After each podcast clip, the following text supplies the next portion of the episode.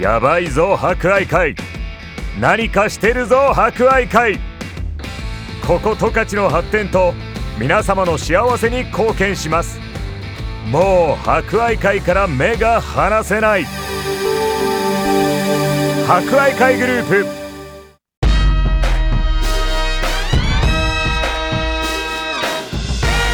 皆さんこんにちは。お達者してますか？この時間は博愛会。お達者クラブをお届けします。コロナ禍が続き各医療機関や介護施設では感染症対策のため介護施設に入所する家族に会えない状況が続いています。おじいちゃんおばあちゃん元気かな？会いたいな思っている方も多いでしょう。この番組では博愛会の各施設を利用されているおじいちゃんおばあちゃんの声をお届けします。それでは今週も元気にいってみよう。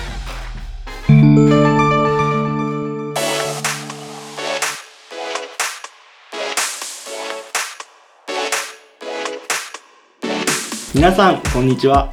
博愛会アンサンブル改正の山岡です。今日も私たちと一緒に生活しているおじいちゃんおばあちゃんの様子をお伝えします。最近暖かくなってきて全国では桜の開花のニュースが聞こえてきますね。北海道でも間もなく桜が開花するでしょうか。今年はアンサンブルでもお花見を企画しています。皆さんと一緒に楽しめるのを心待ちにしています。では今日も最後までお付き合いください。お達者クラブフレンズリレー今週は工藤光子さんと内藤秀子さんにお話をお聞きします。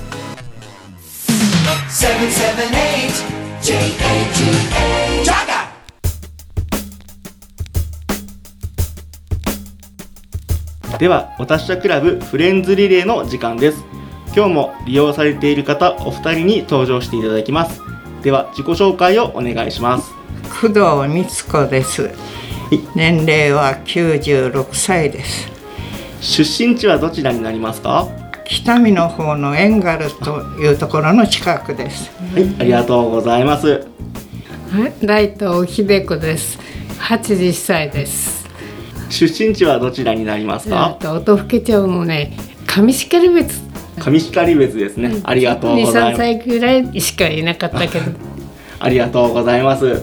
では、工藤さんは北見の遠軽町のご出身ということですが、何歳ぐらいまで遠軽町に住まわれてましたか？えー、20歳ぐらいだと思いますね。?20 歳ぐらいまで。はい、その後、帯広に来られたんですね。そうです。北見の方では有名なものとか何かありますかね？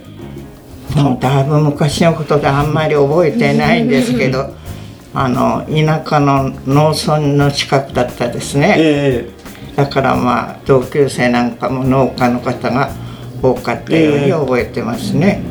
え工藤さんは何かお仕事その時されてたんでしたっけ？えちょっとあの紹介されてええ。ああのしそこの町の農協に勤めておりましたあ、農協だったんですね。私はね、私は、はい。本当の。野なしでいやいやいや。兄弟でね一番もうダメだったんですよ、内藤さんは何人兄弟でしたっけ？10人です。10人兄弟。5人5人です、女男で？うん、で内藤さんは10人兄弟の何番目でしたっけ？下から3番目。3番目。そういうのが早いですじゃあお兄ちゃんお姉ちゃんがいっぱいいたんですね。そうですね、でも男の兄弟はみんなほれ学校終わったらうん。全部出ちゃうから、ええ。女の人はからだったから5人だっええ。あそうなんですね。10人兄弟すごいですね。たそれでもねやっぱり5人もいたらね私手出するとこなかったんです。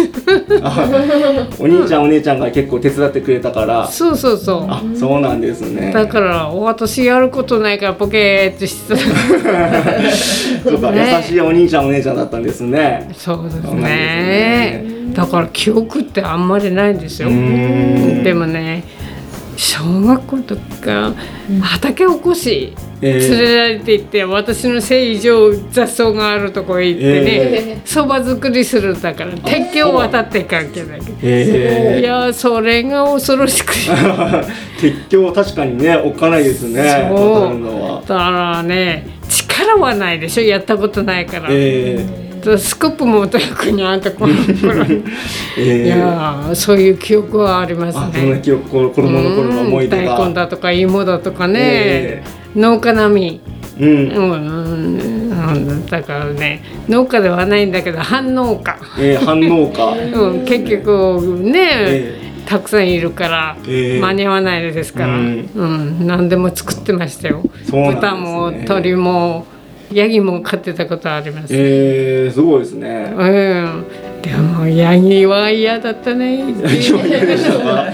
可愛いイメージがありますけどいやね。その牛乳が飲めなかったから、あそうなんですよね。うん、すっごい匂いするんだってねヤギはね。癖がある。でもねこんなくるくるになって。あ角角が。ねそうですうんね、そう。とにかくあらゆることやってたんじゃないだろうかうんそうなんですサラリーマンだけどね、うん。父親はね。あお父さんが。うん、うん。朝は早いあの朝はそんなに早くないけど帰りが早いですね、ええ4時か4時半ったらもう帰ってくる、ええ。そしたら汗かいてきたら必ず私の仕事お洗濯。父親の体を全部拭いてやること。それが嫌でね、えー汗かいたらちゃんとなってないって怒られてね、えー一部一部毎日あそうなんですね。夏なんかえひどかったですよ、ー夏はね汗がうん、油汗っていうかさ、うん。すっごいぬるぬるして気持ち悪くてね、そういうのもやらなかったら 力入ってないと怒られるもんうん。ですから、あゴシゴシ洗ってくれと。そう、えー。うん、お風呂前に必ず。お風呂それからお風呂行くんだから。あそうなんですね。えう。ん、でも毎日日課そーれが。日課だったんですね。はい、えー。うん本当ね工藤さんは兄弟は何人いらっしゃいますか？弟が一人なんです。あお二人兄弟なんですね、えっと弟さんは北見の方に？ええあのえーの北見の遠軽の生原っていうところの役場に勤めておりまして、それで今もうは私と一回り違うんですよね、え85歳になっえております、あそうなんです、ま、今もじゃあ遠軽町の方にお住まいなんですね。はいそうなんですね、はい。二人兄弟。そうです。なんかちっちゃい頃の弟さんとの思い出なんかありますかね？あのね年が離れてますよ。一回り離あれてそうですよね。喧嘩にならないんですよね。あ可愛かったですか？可愛かったですね。確かにね。そうですよね私の方が一方的にね何度も、あの言って。今になったら悪かったなと。そうか年の離れた弟さんは確かにねそうですね。可愛いなと思って、ねそうかそうかそうなんですね。ありがとうございます。それでは、えっと、エンガールから二十歳ぐらいではい。帯広に来られたということだったんですけれども何かきっかけがあったんでしょうか、そうですね。どんなきっかけだったんでしょうね。何かご縁があってという形ですそうかねですね。あの昔あのルベシベに糸ムカの水源鉱山っていうのがあったんですよね。えそこであの昔なんていうんですか徴用みたいながありまして、ええ。農協に勤めていたんですけれど、ええ。そこで行ってお手伝いお手伝いすれと言われて、そこで何年も終戦の頃までいたんです。よえ。ー、それで終戦になってからそこの知り合った今の夫と企画がありましてえー、あなるほど。でそこで一緒になるような企画がありまして、えーあそうだったんですね、で一緒になったんです。あそうなんですね、はい。ありがとうございますと内藤さんは音更から帯広に来られた二十歳ぐらいってお伺いしましたけど、はい。何かきっかけがあったんでしょうか？ああうちの父親はね、ええ。商売やってええ。よろず屋さんってね、お米から何からもうお酒から何でも売ってるお店だったんですよ、えだから知り合いの人がねそういつまでもね商売はね、いいかもしれないけど、ええ後がないんで、うんね、将来性がちょっとね、うん。あたくさんいるのに大変だよって言われて、え鉄道に入んなさい入んなさいって言って無理したりもう商売やめさせられて、うん。で絶対将来はもうね安定だから、え入んなさいって言って、そして鉄道甲府あの線路のええ。直しやらねそういうものにしたんですよ。あお仕事のきっかけでということだったんですね。そう。あそうなんですね、うん、だからねよかったって言えばよかったですよね、将来は絶対安全なんですよって言われて、えうん。そうなん私が何も知らずでねついてくるだけで。そうだったんですね、えありがとうございます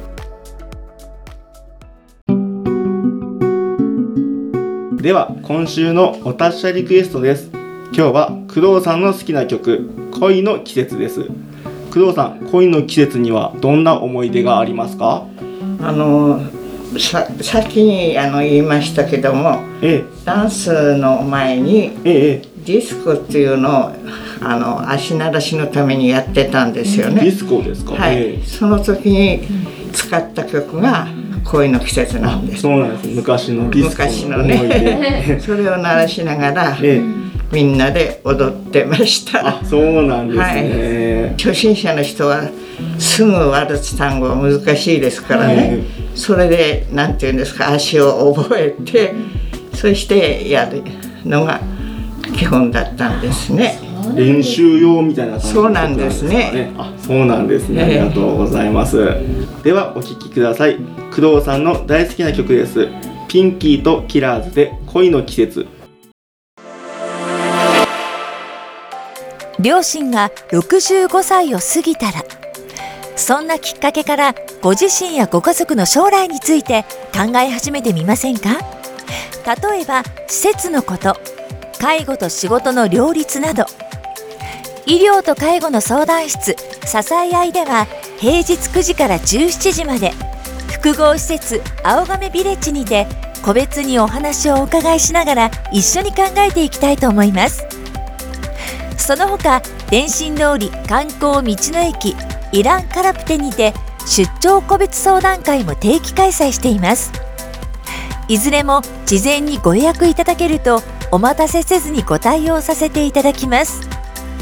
お申し込みは0120-331-891 331-891フリーダイヤル支え合い博愛まで。やばいぞ博愛会。何かしてるぞ博愛会。ここ十勝の発展と皆様の幸せに貢献します。もう博愛会から目が離せない。博愛会グループ。